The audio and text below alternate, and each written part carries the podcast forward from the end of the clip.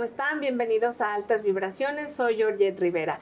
Deseo que esta semana fluyas y te dejes ir a donde el corazón te lleve. Por eso, el día de hoy me acompaña una experta, pero de verdad experta y que seguramente la conoces. Isabela Arevalo, hondureña, pica algo que seguramente a ti te gusta, a viajar. Ella es precisamente la de Viaja con Isabela. ¿Cómo estás? Bienvenida. Ay, estoy sumamente emocionada que me tengas aquí el día de hoy. La verdad es que soy fan, estoy teniendo un momento de fan, porque sí, te he seguido ya por bastante tiempo, entonces el haber recibido la invitación para mí fue como, me alegró mucho el corazón, entonces muchísimas gracias. No, al contrario, porque pues ha sido una suerte que estés en México, porque si no estás en Corea, estás en Japón, estás en la Antártida, o sea, estás en todas partes. Sí, la verdad es que no me gusta conocer el mundo, no me gusta quedarme quieta y pues si se me da la oportunidad de viajar, yo la tomo. No, y lo entiendo muy bien, ¿sabes por qué? Yo creo que hay algunas cosas que tú nos has enseñado, ¿no? Que para personas que nos están escuchando y viendo piensan que es imposible. Entonces, además de esa capacidad de manifestación que en algún momento tuviste, porque seguramente eso te pasó, y que luego empezaste a viajar, que es tu pasión, y a enseñarle a todos la mejor manera de poder hacerlo de tal o cual forma, por favor, platícanos cómo empezó Isabela a viajar por todo el mundo. Fíjate que en mi casa siempre se habló de los viajes. Mi mamá se fue a estudiar desde muy pequeña a España, entonces ella siempre me metió esa mentalidad de se puede estudiar en el extranjero. Y esto pasó en los 60, 70. Ok. Luego mi papá viajaba mucho por trabajo y también mi hermana pues nació en España, se fue a vivir a Honduras cuando tenía 18, entonces desde pequeña contaba sus historias de, cómo, de cuando viajaba en Europa, los países que conocía.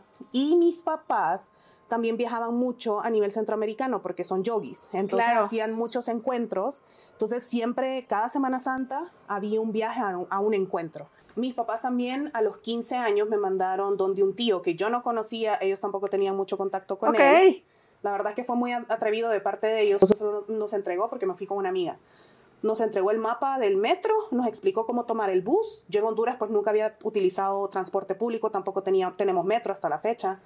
Entonces ahí aprendí a viajar sola, cómo moverme sola, a ver qué actividades habían en Hollywood, de ir a una premiere. Ok. Entonces fue muy divertido y así fue como comencé en la parte de viajar sola, porque yo entendía, yo tenía ese gusanito de yo quiero viajar, no sé cómo lo voy a hacer. En ese momento yo no tenía el dinero, obviamente, porque dependía de mis papás. Y también a mi hermana la diagnosticaron con cáncer de mama. Entonces, eh, lo de mi hermana duró, duró 11 años. Entonces, yo sabía y entendía de que los recursos de la familia iban a estar enfocados en el tratamiento de mi hermana. O sea, yo no me sentía tan como decirle a mis papás como, ay, regáleme un viaje cuando mi hermana está con quimioterapia, ¿no? Claro, por Entonces, supuesto. aprendí a cómo viajar sin, sin necesariamente recurrir al dinero. Entonces, por ahí va mi historia. Es muy difícil para mí explicar todo lo que hago porque a este punto ya los viajes se me, me salen naturalmente y ya siento que simplemente son parte de mi parte de ti, claro. Sí. Oye, pues es una manera también de conectarte con la abundancia, conectarte con la prosperidad. ¿Y cuándo fue el viaje que tú dijiste, esto ya no es solamente un poder de manifestación, sino ya me voy a dedicar a esto? ¿Dónde empezó ahí? Porque, perdón que te interrumpa, este, pero sé que viviste mucho tiempo en Corea. Fíjate que creo que como te puedo responder a esta pregunta es cuando adquirí conciencia de que puedo manifestar mis viajes porque antes, o sea, siento yo de que esto de la manifestación, mis papás me lo enseñaron, o sea, es como... Inherente. Sí, como que yo estaba jugando cuando mis papás estaban tomando clases o estaban aprendiendo, estaban leyendo un libro, estaban discutiendo con amistades, todo esto, y yo simplemente lo fui absorbiendo, ¿no? Entonces, cuando me fui a vivir a Corea del Sur, o sea, yo sí te puedo decir que todo lo que he vivido hasta el momento es manifestado y te puedo decir en qué momento lo decía, en qué momento lo trabajé y en qué momento se dio. Todo.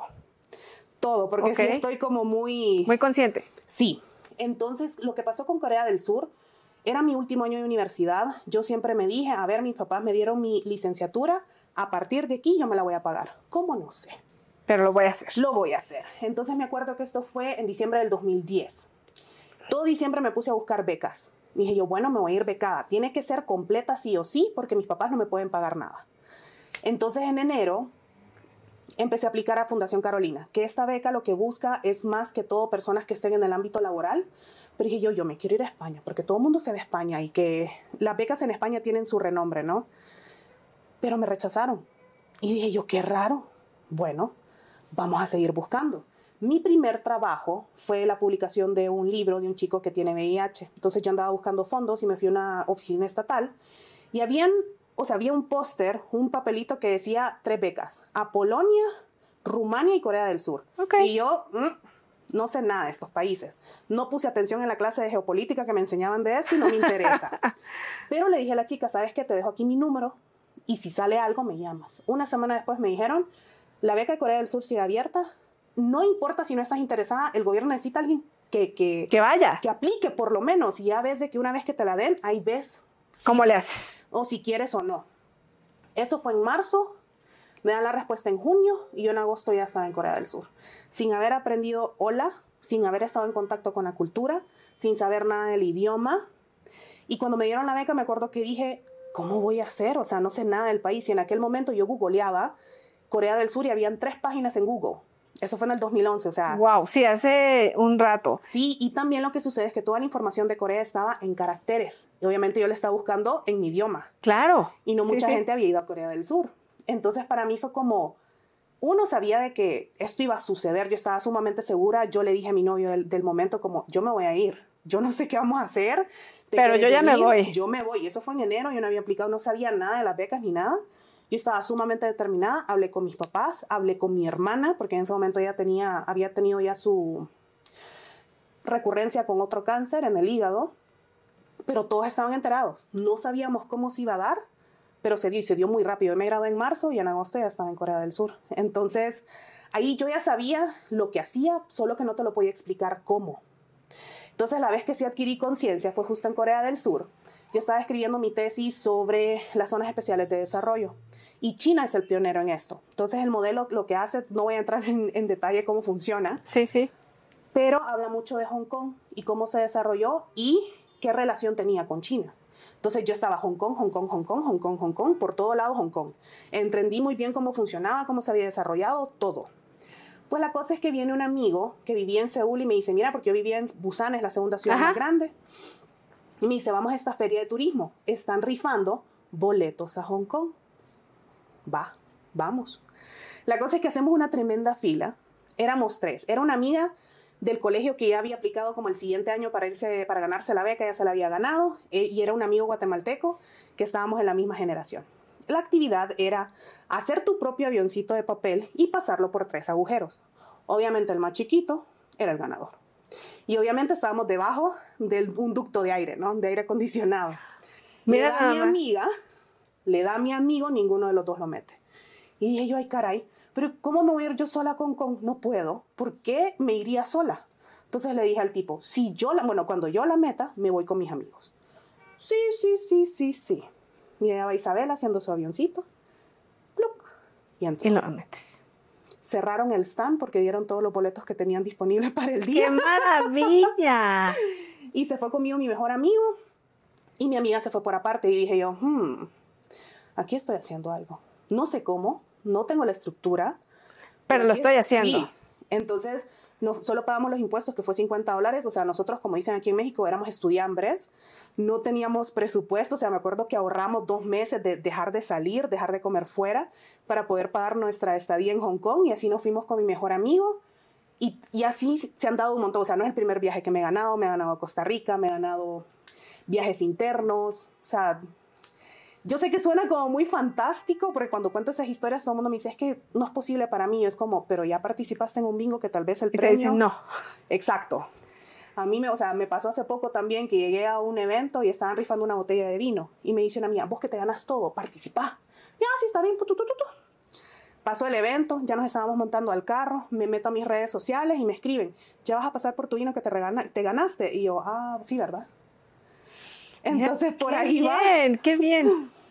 Sí, por ahí va la manera en cómo en realidad viajo tanto. Em, sí me he dado cuenta de que tenemos esta traba de que para vivir una vida, la vida que nosotros queremos, necesitamos dinero. Y no es cierto. No es cierto. No, no es cierto. Claro, porque el dinero de alguna manera es energía y es una manera en la que puedes estar un poco más holgado, pero Yo creo que la verdadera forma de viajar es verdaderamente aprovechar el momento en el lugar en el que estás, conocer lo más que puedes y eso lo haces caminando, lo haces en metro, lo haces en bus, lo haces de muchas maneras, en bici, ¿no? Entonces, creo que tú tienes todo este expertise de haber viajado a tantos lugares. ¿Cuál es el lugar que más te ha impactado? Creo que fue Cambodia. Em, mi hermana fallece en, el, en enero del 2014 y yo ya tenía planificado un viaje por todo el sudeste asiático. Y mi hermana me dice, porque, o sea, ella entró al, al, hospital un 31 de diciembre, hablamos por última vez un 2 de enero, mi viaje era el 18. Y la última vez, o sea, sucede esto de que los pacientes están en un estado de coma, se despiertan, claro. tienen su momento, tuvimos nuestro momento, nuestra despedida, y me dijo, o sea, no quiero que te detengas por nada del mundo, ni por mí, ni por tu mamá, ni por mi papá, ni, por, tus miedos, ni por ti misma. Te me vas ese viaje. O sea, a mí el cáncer me quitó la oportunidad de viajar. No conocí el mundo y siempre, siempre y yo conectamos desde ahí. Ellos conectábamos mucho desde los libros. Entonces, entre sesiones de quimioterapia, o sea, para mí era como, a ver, tengo tres semanas para leerme un libro, y en lo que ella está tomando quimioterapia yo se lo estoy contando. Antes ya los leía conmigo, pero eventualmente... ya no se pudo. Entonces leíamos mucho, digamos, Memorias de una geisha. Sí, sí, hermoso. Fue súper bonito para mí después de que ella falleció haber ido a Japón. Entonces, bueno, eh, al final tomé pues la decisión, ella me pidió que no fuera a España. Fue una decisión muy difícil para mí de... Ella estaba recibiendo su tratamiento en España porque en Honduras pues la medicina no estaba al nivel como para darle el tratamiento. Al final pues, sucedieron muchas cosas y pues ella dejó este plano. Entonces un 18, o sea, cuatro días después de que ella fallece, me monto un avión y ha sido el viaje más difícil de mi vida. Wow. O sea, tener un ir viajar mientras se está viviendo un luto, por supuesto, es sumamente difícil, porque también me ponía a pensar, a ver, me puedo quedar en Corea, pero en Corea nada me recuerda a ella. Entonces, ella nunca había visitado, entonces daba igual si yo lloraba en Corea o en Malasia. Sí, es lo mismo. Exacto. Entonces nosotros nos fuimos, yo me fui con una pareja de ellos, pareja de matrimonio que estaban celebrando su primer año de aniversario, pero me dijeron, venite con nosotros porque nos sale más barato. Y yo, perfecto. Me voy con ellos, comenzamos en Vietnam y terminamos en Australia. Fueron siete países en seis semanas. Cansadísimo. No lo recomiendo. O sea, este ya no. o sea, si están en sus 20, sus, no sé, háganlo, pero fue muy pesado. La cosa es que llego a Cambodia y era el país que yo menos había averiguado. Y dije, ¿por qué vamos a ir a Cambodia? Pero cuando llegué ahí fue como, claro, estoy regresando. Yo no sé qué sentí, yo no sé si en alguna vida pasada viví ahí, pero cuando llegué a Siem Reap fue como, estoy en casa. Y amé haber estado ahí. O sea, desde la energía, desde el calor que sentía, el, ver el amanecer contra el, el, Angkor Wat, fue precioso. Claro, lo lloré todo, porque andaba con una carga emocional tremenda. impresionante.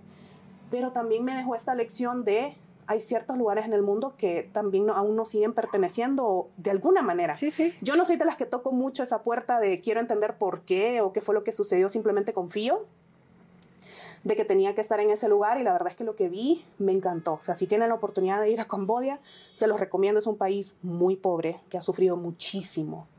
Muchísimo, muchísimo, y Tienen una humildad los habitantes impresionante. Total igual ver a, los monjes caminando, o sea, igual también tengo una conexión, o sea, por algo también terminé en Corea del Sur, con el, tengo una conexión con el budismo. No sé, aún no he explorado el por qué.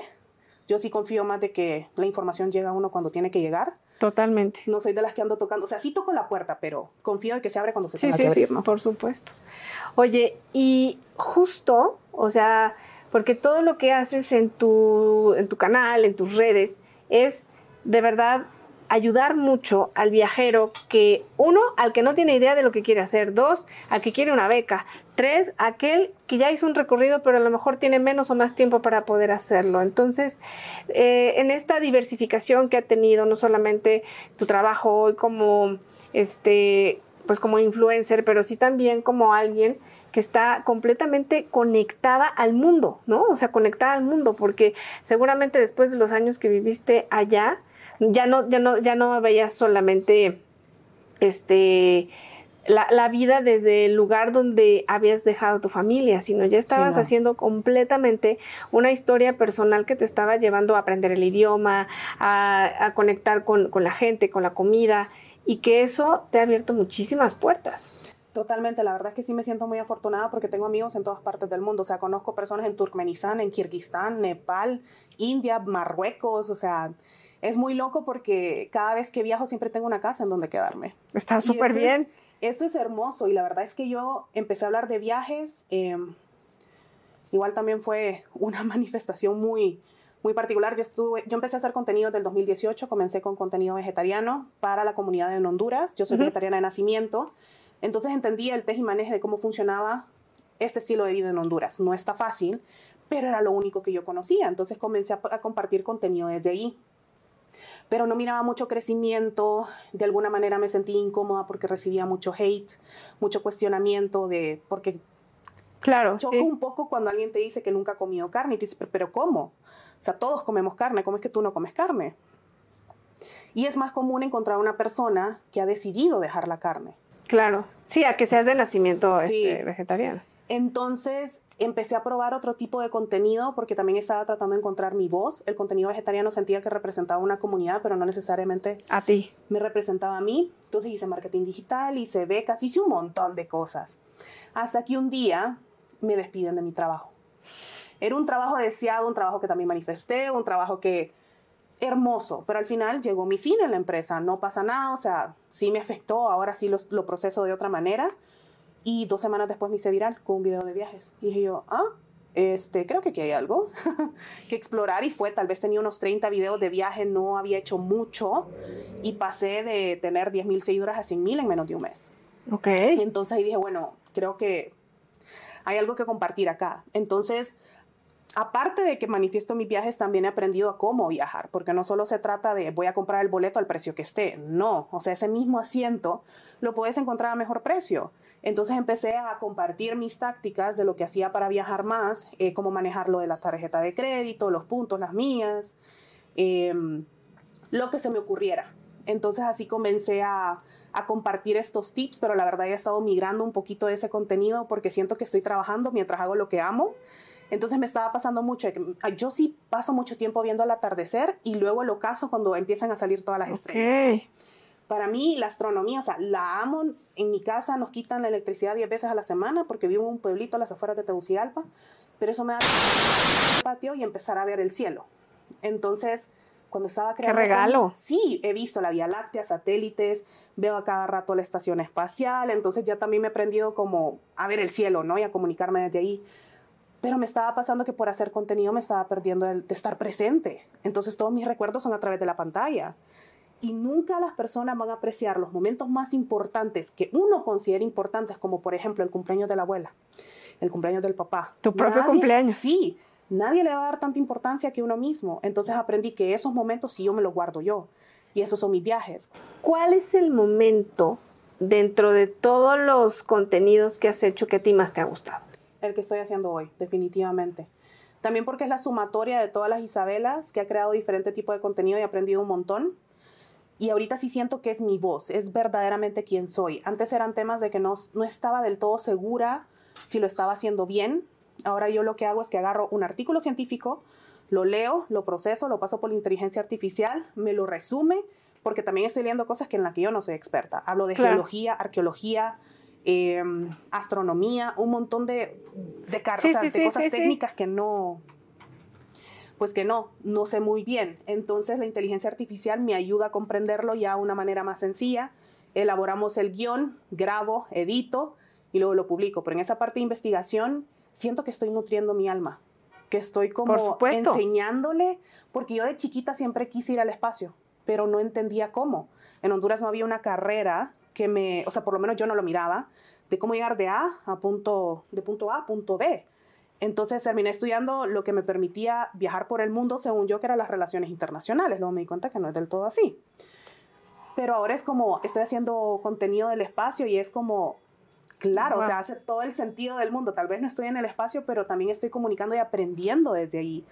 Y nuevamente, como te digo, mucho es mi niña interior cuestionándose qué es lo que estoy viendo. Hace poco venía de Monterrey y estábamos como en un cierre grupal y todo el mundo ahí todos como emotivos de que gracias por esta experiencia. Y yo, alto, va pasando Tiangong, esa es la estación espacial china, nunca la había visto. Wow. Utilicé una herramienta, o sea, una aplicación que ya me dice qué es lo que hay en el cielo y todos como wow, y yo nunca la había visto, claro, por la diferencia de latitudes no había pasado nunca por Honduras, o yo por lo menos nunca la había visto.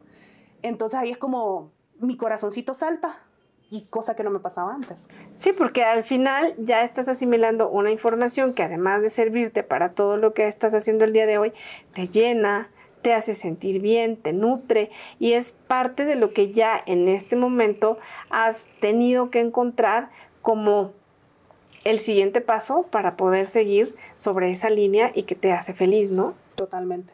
Este nuevo giro que le diste te hizo también darte cuenta que estás en un momento en el que has encontrado lo que verdaderamente querías cuando empezaste a viajar. Y seguramente este viaje al cielo que estás teniendo todo el tiempo con todo lo que tiene que ver con las cuestiones más científicas, te hace darte cuenta que todo esto es el proceso que tú tenías que llegar para encontrar tu propia voz. Totalmente. Y me encanta, o sea, a este momento ya solo confío en las señales que me manda el universo, solo es como, o sea, la manifestación no sé tú cómo la ves, pero yo me he cuestionado mucho si es en realidad la construcción de nuestro futuro o el reconocimiento de nuestro futuro. Entonces, en este momento, digamos, no sé qué va a pasar en enero. Yo soy de las personas que como siempre estoy visualizando, lo estoy construyendo, permanente, construyendo permanentemente, pero hay momentos en donde no estoy segura si se va a dar o no. Entonces me doy cuenta que es que no he vivido ese momento como para decir, ah, eso es y es por ahí. Entonces sí siento que tengo que estar como muy presente y muy agradecida del momento que estoy viviendo para poder decir, ah, por aquí voy. Entonces, la verdad es que estoy muy agradecida con toda, o sea, sé que mi vida suena muy fantástica. Cada vez que regreso de viaje y le platico a mi mejor amiga todo lo que he vivido y me dice, es que suena... Maravilloso. Suena maravilloso. Le digo, sí, pero no es algo inalcanzable para... Para cualquiera a mí no me separa nada de, cualquier persona. Yo siempre he dicho como cuando estoy sentada al lado de alguien que está haciendo algo que yo quisiera hacer, es como, está al lado mío, no hay mucha distancia. Lo único que hay son las acciones de diferencia, o sea, que esa persona se ha dedicado a hacer ciertas acciones para llegar a donde está. Y yo también las puedo hacer. Y si la tengo al lado, le puedo preguntar cómo. Exacto. Bueno, es que esto justo que me decías, yo creo que tiene que ver con que el futuro es el reconocimiento de aquello que tú ya trazaste y que tú lo reconozcas es una manera en la que estás generando en la tercera dimensión que esto suceda y pase, ¿no?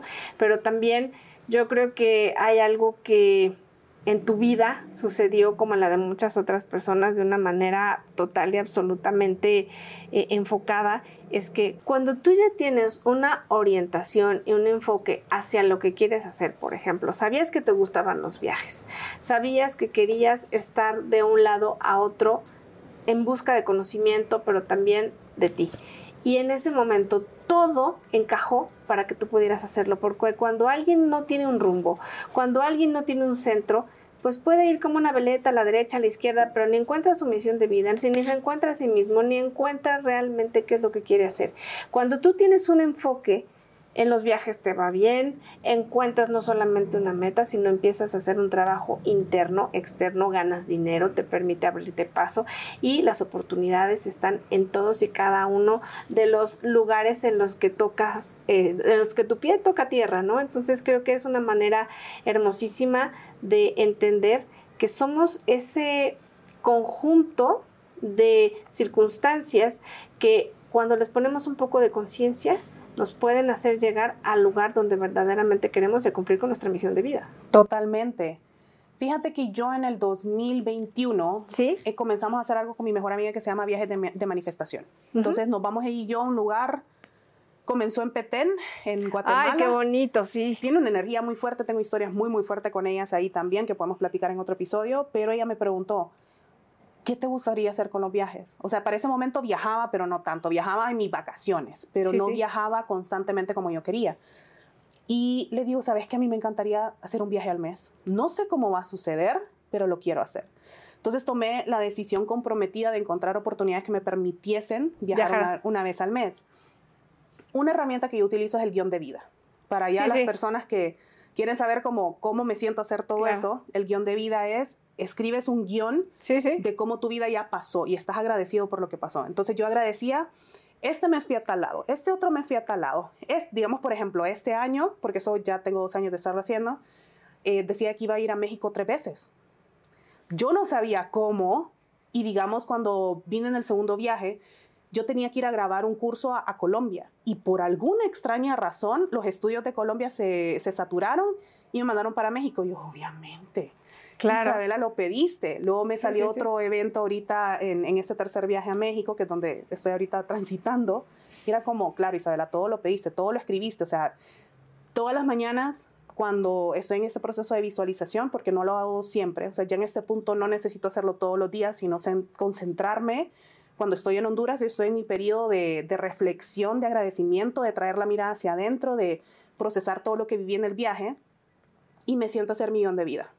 Ya ese punto, ese guion es de cuatro páginas. Sí, sí. Y voy agradeciendo y luego empiezo a vivir todo lo que estoy escribiendo. O sea, ahorita puedo abrir uno y ver y es como, uy, terminé de escribir esto tal vez hace tres meses, que dejé de hacer el último ejercicio y es como, ya, ya, ya, ya, ya.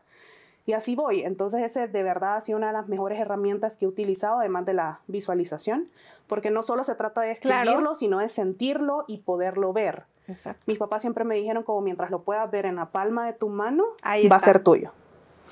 Oye, me ha encantado de verdad platicar contigo sobre todas estas experiencias que la vida te ha regalado, pero te las ha, dado porque las has manifestado desde una conciencia muy activa, una activa y proactiva.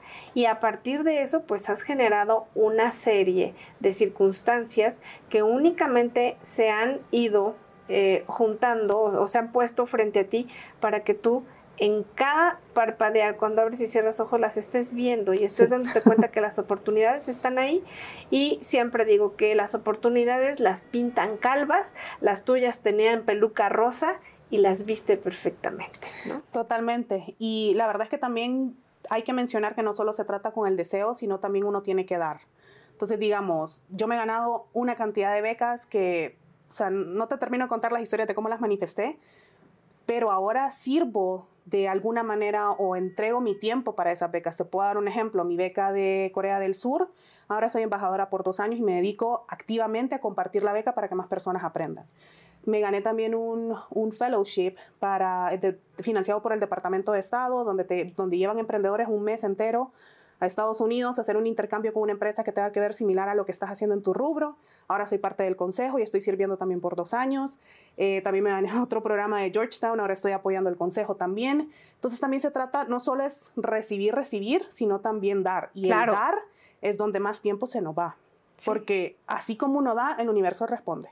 Exactamente. Oye, pues la verdad es que qué bendición y qué alegría que siempre es algo muy hermoso nacer, vivir y morir despierto. Y tú estás más despierta que nunca. Así Gracias. que de verdad que enhorabuena. Y por favor, bueno, ya sé que todo el mundo la conoce, pero dinos tus redes para que las personas que nos están viendo y escuchando, todos los soñadores que están del otro lado de la pantalla, eh, nos puedan, eh, te puedan a ti localizar. A mí me pueden encontrar en todas las redes sociales como Viaja con Isabela. Estoy en Instagram, TikTok, Facebook y YouTube. También tengo un podcast, no hablo de este tipo de temas, honestamente no me había abierto a hablar tanto así, con full honestidad, pero siento de que este espacio se prestaba para eso. Entonces, en estos temas yo hablo, en, mi podcast hablo de otro tipo de temas, más como de cómo conseguir trabajo, cómo viajar, y estoy platicando con un montón de gente también.